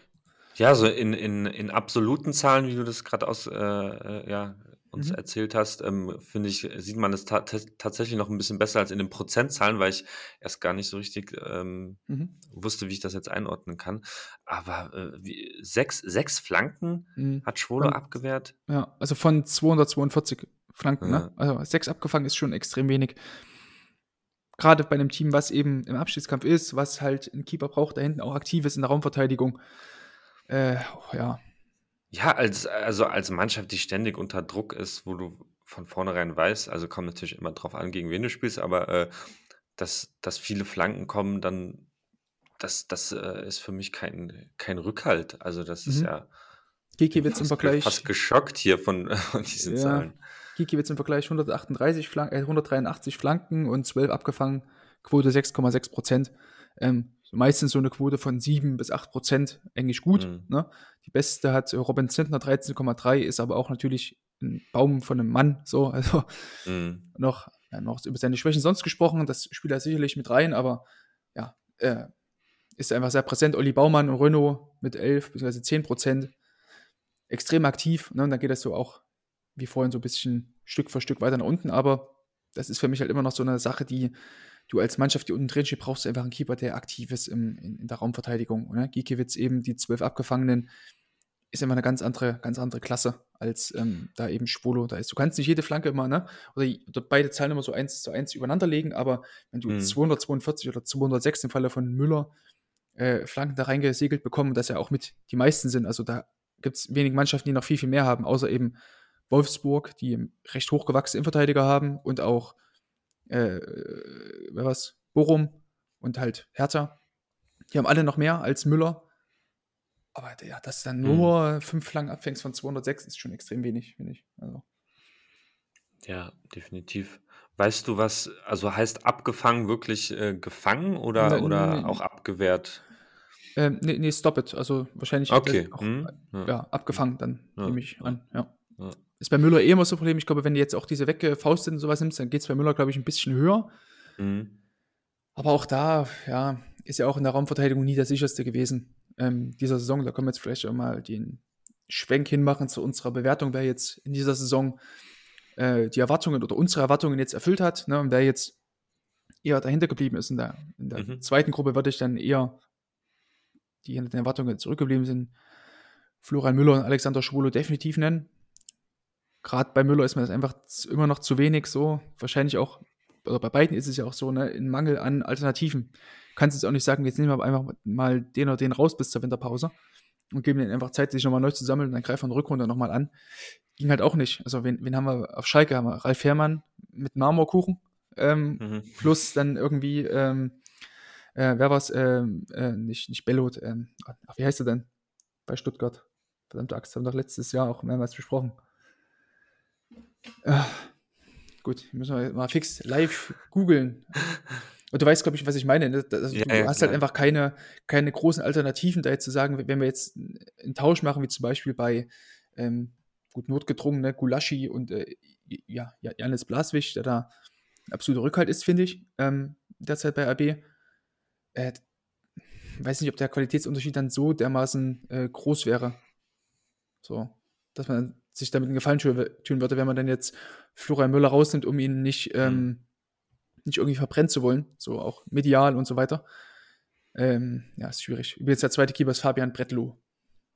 Ja. Irgendwas mit B. Ja. ja. Also, genau. Das sind die beiden mhm. Keeper, die meiner Meinung nach so ein bisschen hinter den Erwartungen ähm, ja, da zurückgeblieben sind. Ähm, ansonsten ist es halt, muss ich sagen, eine sehr, sehr. Also Robin Zentner würde ich auch damit reinwerfen, obwohl mir das die Erwartungen, die ich hatte, waren jetzt nicht hoch, weil ich genau wusste, okay, das sind seine Schwächen, das, der hatte Nachholungs- oder Nachholbedarf. Deswegen würde ich Center da gar nicht mit reinzählen, aber ich muss halt generell sagen, dass es das Niveau einerseits recht gut war wieder in dieser oder in dieser Hinrunde, dass es jetzt recht wenig Ausreißer nach oben, nach unten gab, also vor allem nach unten gab. Ähm, auch so ein Radetzky hat auch wieder seine guten Momente. Ähm, mhm. Auch wenn ich den eher so nach unten nehmen würde, so in dieser, in dieser zweiten Kategorie, ne? Also mhm. eher hinter den Erwartungen zurückgeblieben. Da würde ich ihn tendenziell ein bisschen eher sehen, aber es war auch keine komplette Katastrophe so bei ihm. Ähm, auch wenn er so Slapstick-Aktionen wieder mit, mit dabei hat, aber es, mhm. bitte korrigiere mich, aber es war jetzt auch nicht auf dem Niveau jetzt von einem, von einem Florian Müller oder Alexander Schwule, dass man jetzt immer nur dachte, äh, schwierig, sollte man vielleicht doch mal eher wechseln, oder? Ja, ich habe nämlich Radetzky tatsächlich in mhm. meinen Top 3 Enttäuschungen. Also das ich habe das, äh, dieses Ranking so interpret interpretiert, Mhm. dass dass natürlich jetzt nicht die drei schlechtesten Torhüter, sondern mhm. einfach, Ja, ja, genau. die die größten Enttäuschungen und ähm, und da hätte ich mir in in 'ner schwierigen Phase, die die Leverkusen eigentlich, äh, ja, von von Spieltag 1 bis 15 fast durchgemacht hat, hätte ich ihn mir ihn als als größeren, äh, Rückhalt einfach ähm, einfach Mhm. gewünscht und, ähm, das das war für mich, also dass, dass er mal in einer, dass wenn es gut läuft, dass er dann äh, die guten Spieler hat, äh, ist für mich immer einfacher, als wenn es mal nicht ähm, gut läuft in der Mannschaft und du und du dann eben deiner Mannschaft äh, Rückhalt bietest. Und das, das hat er für mich äh, zu, zu wenig gemacht. Genau, war, war keine Vollkatastrophe, ja, aber ja, zu oft zu, zu unsicher, so ein bisschen. Ja, guter Punkt. Gerade auch, weil er eben Kapitän ist, ne? Mhm, ja.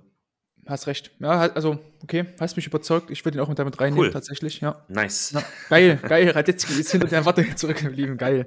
Ja, wenn du das approvest, dann ist das für mich, ein, mich nur ein persönlicher Erfolg. Natürlich wünsche ich Radetzky alles Gute. Er ist ein, ja. cooler Typ. Hat, hat in äh, zehn Tagen Geburtstag, sehe ich ja gerade. Ach ja, laut, laut FBref. Mal was, was, ja. was vorbeischicken ja. nach Leverkusen. ähm, ansonsten habe ich auch äh, Alex Schwolo, habe ich auch. Mhm. Das ist. Ähm, da haben wir echt viel drüber geredet, auch jetzt in der Hinserie, beziehungsweise es ist ja nicht mal eine abgeschlossene Hinrunde, aber das ist wieder mhm. ein anderes Thema. Ähm, ja, ich, ich glaube, was, was bei mir persönlich die, die Enttäuschung noch größer macht bei Schwolo, ist, dass ich wiederum echt doch noch Hoffnung hatte, dass das, dass das was werden kann bei Schalke. Mhm. Ähm, Vor allem, weil er jetzt irgendwie auch den, den Abschiedskampf kennt, ne? Mit Hertha letzte Saison, der letzten zwei Jahre eigentlich. Ja, voll. Ja, voll. Und, und äh, klar, das haben wir auch besprochen, dass, dass das Umfeld äh, Hertha und Umfeld Schalke ähm, natürlich irgendwie ein anderes ist, aber sich in vielerlei Hinsicht auch irgendwie ähnelt, ähm, dass er damit umgehen dritte, kann. Du spielst halt auch die dritte Saison in so einem Umfeld, ne? Also irgendwann. Ja. ja. Leid, das kann, genau, das kann nicht mehr die Ausrede sein. Das kann ja. nicht mehr die Ausrede sein, ja. Ähm, auf jeden Fall. Und äh, ja, war, war halt leider nicht der Torwart, den, den Schalke eigentlich braucht. Ähm, hm. Schade auf jeden Fall. Und dann habe ich noch ähm, auch Manuel Riemann, mhm. wobei ähm, da, da, da war uns ja eigentlich, oder nicht eigentlich, da war uns bewusst, dass die letzte Saison eine, eine Überperformance quasi von ihm war. Das war schon klar. Das, das konnte man eigentlich nicht erwarten, dass er das nochmal auf diesem Niveau äh, so konstant zeigt. Aber der, der Gap sozusagen zwischen, zwischen letztem Jahr und diesem Jahr oder letzter Saison, dieser, dieser Saison, ist mir dann doch etwas groß. Mhm. Und ähm, haben ja auch letzte Woche schon mal äh, auch über ihn gesprochen beim Spiel gegen Dortmund, dass er da individuelle Fehler drin hat und dann halt ja, so, es ist natürlich von außen so ein bisschen äh, betrachtet, so ein bisschen bockig, ja. Mhm. Ähm, ob das, ob das dann äh, sich auch so auf die äh, innerhalb der Mannschaft, ob die, ob die Mitspieler das so wahrnehmen, das können wir natürlich nicht beurteilen und ist vielleicht auch gar nicht so. Aber äh, für die Außendarstellung ist es dann Mhm. auch immer so ein bisschen ähm, früher oder in der le letzten Saison hat er dann äh, gefühlt eher nach einem Gegentor nochmal alle wachgerüttelt, ja, äh, seine, seine Mitspieler rumgeschubst und, und angeschrien, also positiv, ja. Mhm. ähm, und in diesem Jahr, äh, ja, ist das, ist er dann vielleicht sogar ein bisschen zu sehr, das ist äh, meine Wahrnehmung so ein bisschen mehr mit sich selbst irgendwie so beschäftigt, weil er vielleicht auch nicht selbst mit seinen Leistungen zu tun hat. Dann hast du bei Bochum natürlich so ein so ein Strudel an, an Niederlagen, der, der natürlich dich auch als Torwart zwangsläufig äh, mitzieht mit 36 Gegentoren. Ist Bochum die schlechteste Abwehr, hat Bochum die schlechteste Abwehr, das ist jetzt auch nicht so eine Riesenüberraschung, aber ja, da kommt viel zusammen und ähm, ja, ist, ist für mich am Ende dann doch auch eine der drei größten Enttäuschungen, Manuel Riemann. Mhm. Ja, also bei, bei Riemann hatte ich halt immer noch so das, den wollte ich eigentlich auch erst damit reinnehmen in diese ganze, in diese Riege. Hm? Allerdings dachte ich mir da, ja, Bochum wird sowieso brutal schwer, war letzte Saison eigentlich schon brutal schwer und da war eh schon klar, ne, wie du eingangs schon gesagt hattest, dass es eh nicht gut werden kann. Und mir war schon klar, ne, dass er jetzt, also auch meine Ansprüche, ähnlich wie bei Zender, waren jetzt so nicht die allerhöchsten, so wie in der, also es, ne, auf dem Level wie, vor, wie im Vorjahr, konnte er eh nicht mehr performen, aber ja, wie du schon sagtest, die, die einzelnen Punkte, wie er sich auch teilweise nach Gegentoren gegeben hat und dann auch, ja, welchen Einfluss er teilweise auf eigene Gegentore hatte, war dann schon mir auch zu viel teilweise. Mhm. Also, ja. Kann man auf jeden Fall auch drüber streiten oder muss man auf jeden Fall drüber streiten, ne, dass er da ähm, Ja. nicht zu den formstärksten Keepern so dieser ersten 15 Spieltage zählte. Definitiv. Ja, auf jeden Fall. Dann schieb mal deine, deine äh, Top 3 sozusagen an, die, die dich eher überzeugt haben. Yes, meine Top 3 ohne, ohne Reihenfolge, einfach die Mhm. drei. Ähm, einmal Marc Flecken vom SC Freiburg, Frederik Röhne von Union und Köhn Castells vom VfL Wolfsburg. Naja, okay. Soll ich noch was dazu sagen oder einfach nur droppen? Nee, nee, nee, ich, ich überlege gerade ähm, bei. Also ich würde jetzt gleich mal im Gegensatz, im Gegenzug da meine gleich mal droppen. Ähm, bei mir Ja, ist es genau, ebenfalls machen wir Kuhn, Kuhn Castells, ne? Haben wir jetzt auch schon besprochen. Mhm. Absoluter Rückhalt in der letzten Phase und kommt auch so zu, zu seiner starken Phase einfach wieder zurück. Ähm, dann habe ich Krieger Kobel noch drin, obwohl er ähm, nur Mhm, elf Spiele mhm. gemacht hat, finde ich trotzdem absolut Rückhalt. Gerade jetzt in, dieser, äh, in den letzten paar Spielen, als er wieder zurückkam, absolute Maschine hinten drin. Ähm, ja, und dann habe ich tatsächlich noch, oder wen hatte ich denn aufgeschrieben? Äh, äh, Janis Flassbich habe ich mir aufgeschrieben. Obwohl er Ah, nur in okay. Anführungsstrichen acht Spiele gemacht hat. Ähm, aber da hat mir eben gefallen, weil er das einfach so gut gemacht hat, jetzt in der Zeit, als er jetzt wieder kam. Ich war jetzt auch am, am Mittwoch ähm, in, im Zentralstadion gegen, ge- gegen Freiburg, ähm, habe das Spiel live gesehen. Ah, Ähm, cool. Mhm. Hat mir halt gefallen, also weil ich eben auch direkt nochmal diesen, ähm, diesen Vergleich zu Marc Flecken hatte. Ähm, hat mir einfach sehr, sehr gut gefallen. Extrem unaufgeregter Torhüter, wusste immer, wa- was er macht, war in, in der Luft einfach sehr präsent. Ähm, und kam eben aus so einer recht schwierigen Situation. Ne? Bei RB lief es generell nicht Mhm, gut. mhm. Ähm, plus dann eben diese, diese Gulaschi-Verletzung. Und er dann sowohl in der Champions League als auch dann in der Liga hat sich eigentlich recht wenig zu Schulden kommen lassen. Ich glaube, hatte, wir mussten einmal über ihn sprechen, als er gegen, gegen Union dort ähm, so, so, ein- so ein Ding hat passieren lassen müssen. Aber ansonsten eigentlich immer ein sehr, sehr guter Keeper, auch gegen Bremen ist wieder gut gehalten. Ähm, da einmal so ein Kopfball, glaube ich, gegen Füllkrug oder so war es nochmal. Ähm, ja, einfach für mich ein sehr, sehr guter Keeper, wo, was ich eben einfach so nicht erwartet hätte, dass er dann, wenn er dann doch spielt, ähm, dann auf einmal dort so eine gute äh, Leistung dort zeigt. Ähm, deswegen Blaswig, obwohl er nur acht Mhm. Spiele gemacht hat, ne, die, die zweit äh, wenigsten, Gulaschi hat nur sechs Spiele, ähm, ja, hat mir einfach sehr, sehr gut gefallen, was er da gemacht hat, weil das hatte alles immer Hand und äh, Fuß, was er da gezeigt hat. Ähm, und Kuhn Castells haben wir jetzt eine schöne Schnittmenge. Ähm, ja, müssen wir nicht groß drüber reden, aber warum hast du jetzt äh, Renault und Marc Flecken? Also bei Renault, glaube ich, haben wir auch schon, oft schon drüber gesprochen, ne? Auch Mhm. bisschen wie Blaswig, äh, solider Rückhalt, macht wenig Faxen. Warum jetzt Flecken? Weil ich fand, dass Flecken immer mal so ein paar Unsauberkeiten drin hat, also speziell gegen Leipzig jetzt, so hinten heraus spielen, mhm. so drei, vier Bälle, die dann irgendwie sonst ausgingen oder mal zum Gegner gespielt wurden. Hat er auch gegen Dortmund diesen, diesen Patzer damit drin. Ähm, warum hast du dich trotzdem für ihn entschieden? Mangels mm, Alternativen ja. vielleicht? vielleicht auch. Äh, kurz noch zu Blaswig, finde mhm. find ich eine sehr coole Wahl, sehr interessant. Ähm, und nur ein Satz dazu, weil es ja auch eh immer mega schwer ist, wenn du eigentlich einen Stammtorhüter hast, der über Jahre äh, mit mhm. Gulaschi über Jahre spielt und immer gut ist, ähm, sind die Fußstapfen gefühlt immer noch, noch größer, als wenn du, wenn du eh ein bisschen umstrittenen Torhüter hast oder so. Von daher, äh, ja, cool, coole Wahl mit Blaswig. Ähm, ja, zu Flecken ähm, finde ich das in der in der äh, ja, Gesamtheit seiner Leistung trotzdem noch, noch sehr, sehr gut. Äh, ich, weiß, ich weiß schon, was, was du meinst. Ähm, aber ähm, genau, mit, mit 17 Gegentoren ist, ist gar nicht mal so wenig äh, mhm. insgesamt. Aber so seine, seine Statistiken haben mich, haben mich doch auch äh, positiv überrascht. Also hat, hatte ich gar nicht so auf dem, auf dem Schirm. Also 15 Einsätze, 8 mal zu 0. Äh, mhm. und ja, definitiv, über, ja über 50 Prozent seiner Spiele ähm, hat er zu null, äh, zu null absolviert. Ähm, klar, kann man, kann man auch nie äh, zu 100 Prozent äh, nur dem Torhüter anlassen. Das wäre natürlich auch unfair.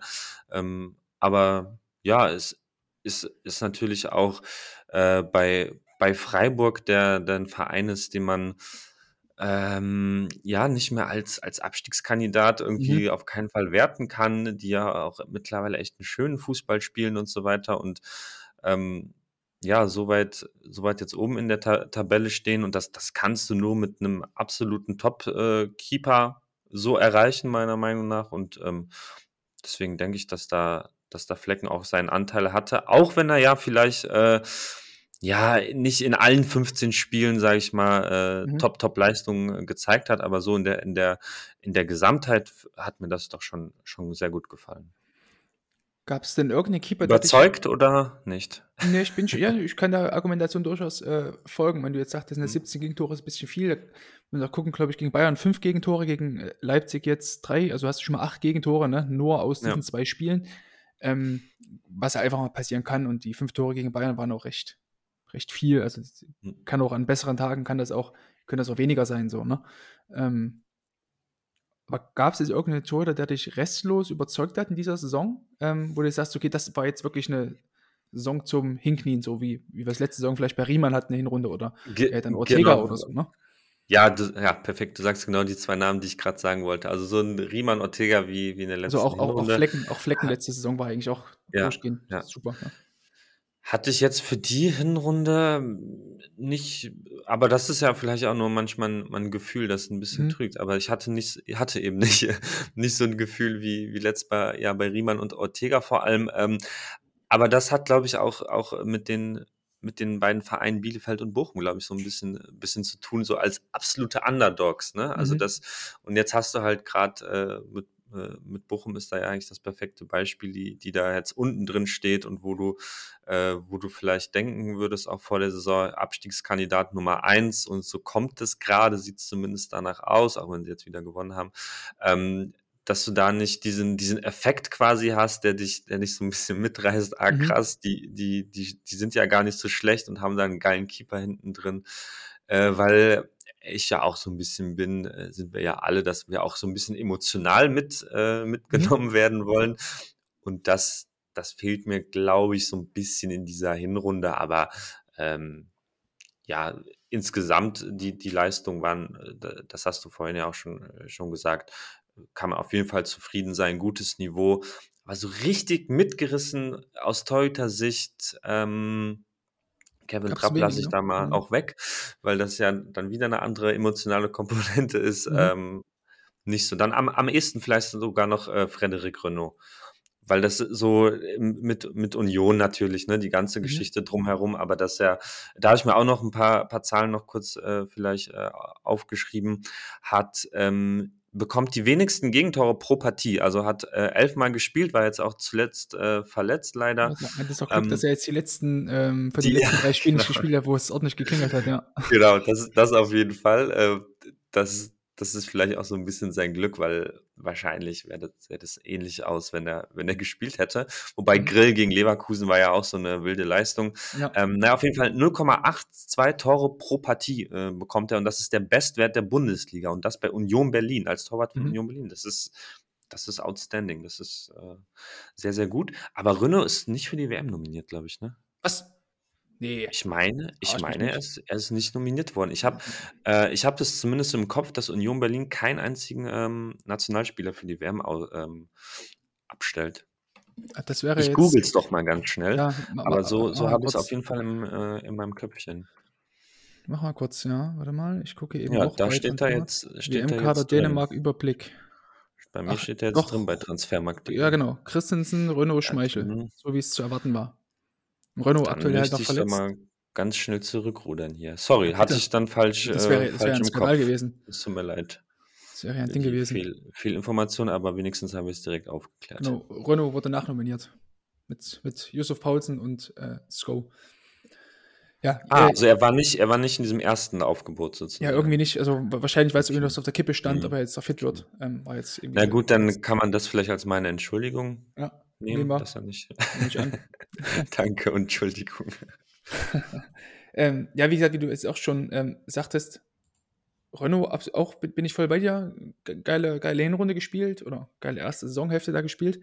Ähm, aber auch da ist es ja auch nicht so, dass jetzt dieser komplett outstanding Keeper wäre, wie es vielleicht auch so ein Gregor Kobel Mhm. Tag ist oder so. Ich meine, den irgendwas richtig krasses auszeichnet, außer halt, das zeichnen, finde ich, alle guten Bundesliga-Torhüter aus, über die wir jetzt eben gesprochen haben, dass eben dieses, dieses Grundniveau einfach sehr, sehr hoch ist und die Keeper so ihr Handwerk verstehen. Du hast jetzt keinen jetzt, der durch irgendeine krasse Eigenschaft heraussticht, sondern alles mit einem sehr, sehr guten Grundniveau, unaufgeregt, die verstehen ihr Handwerk.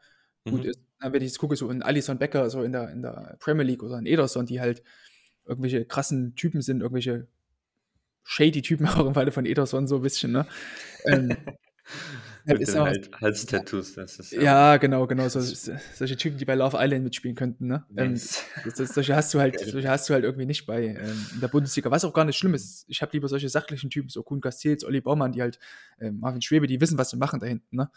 Ähm, ja, aber so dieser, dieser Ein bisschen Wow-Effekt- Pfeffer fehlt da schon, ja. Ja, genau, genau. Ist alles so ein bisschen, ja, ja. alles gut, aber jetzt so kannst du dich jetzt auch nicht so richtig mit Brüsten so international, Mhm. wenn du so guckst.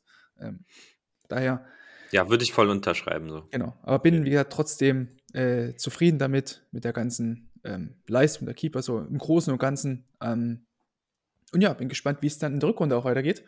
Ähm, da sind wir dann auf jeden Fall wieder zurück ähm, mit dem Keeper-Analyse-Podcast. WM wird es auch wahrscheinlich was geben. Also nee, es wird definitiv was geben. Wir müssen noch mal gucken, wie es der Zeitplan zulässt, wann wir da was machen. Wahrscheinlich nach den Spielen der deutschen Nationalmannschaft.